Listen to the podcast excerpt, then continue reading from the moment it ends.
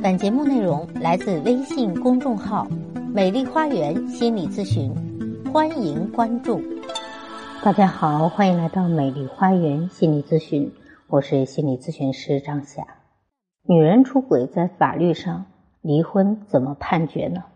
我们美丽花园心理咨询有一个几十年的婚姻律师，名为辛律师。那今天的内容就是辛律师提供的。司法实践认为。出轨是指与其他的异性存在婚外的不正当关系，违反夫妻的忠实义务。女方出轨，离婚怎样判这个问题呢？我们从三个方面来看。第一，女方出轨，法院是否会判决离婚呢？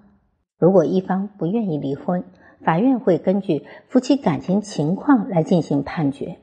法院判决离婚的标准是夫妻感情是否确已破裂。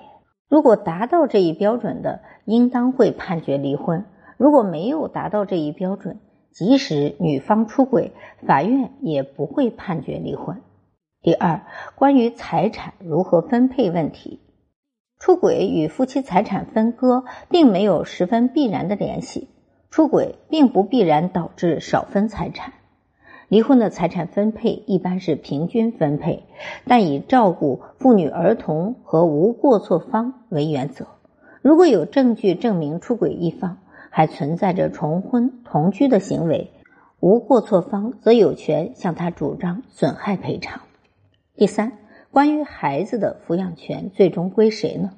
对于孩子的抚养权问题，法院在判决时不会首先考虑谁出轨了。而是首先考虑怎样才有利于孩子的健康成长。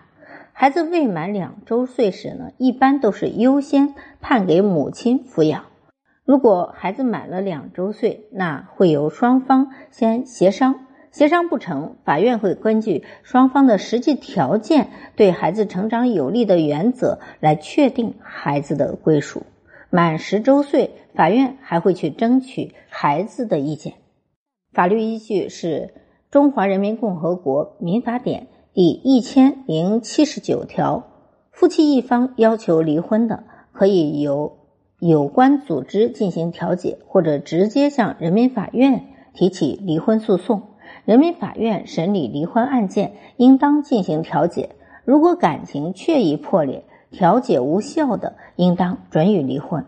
有下列情形之一，调解无效的，应当准予离婚：第一，重婚或者与他人同居者；第二，实施家庭暴力或者虐待、遗弃家庭成员；第三，有赌博、吸毒等恶习屡教不改者；第四，因感情不和分居满两年者；第五，其他导致夫妻感情破裂的情形。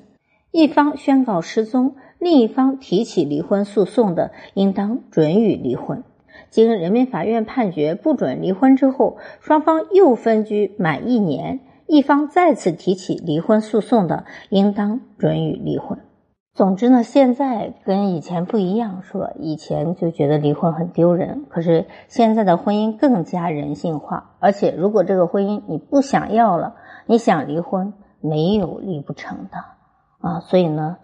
呃，一般的婚姻的稳定度确实不如以前，但是婚姻会更加人性化。好，我是心理咨询师张霞。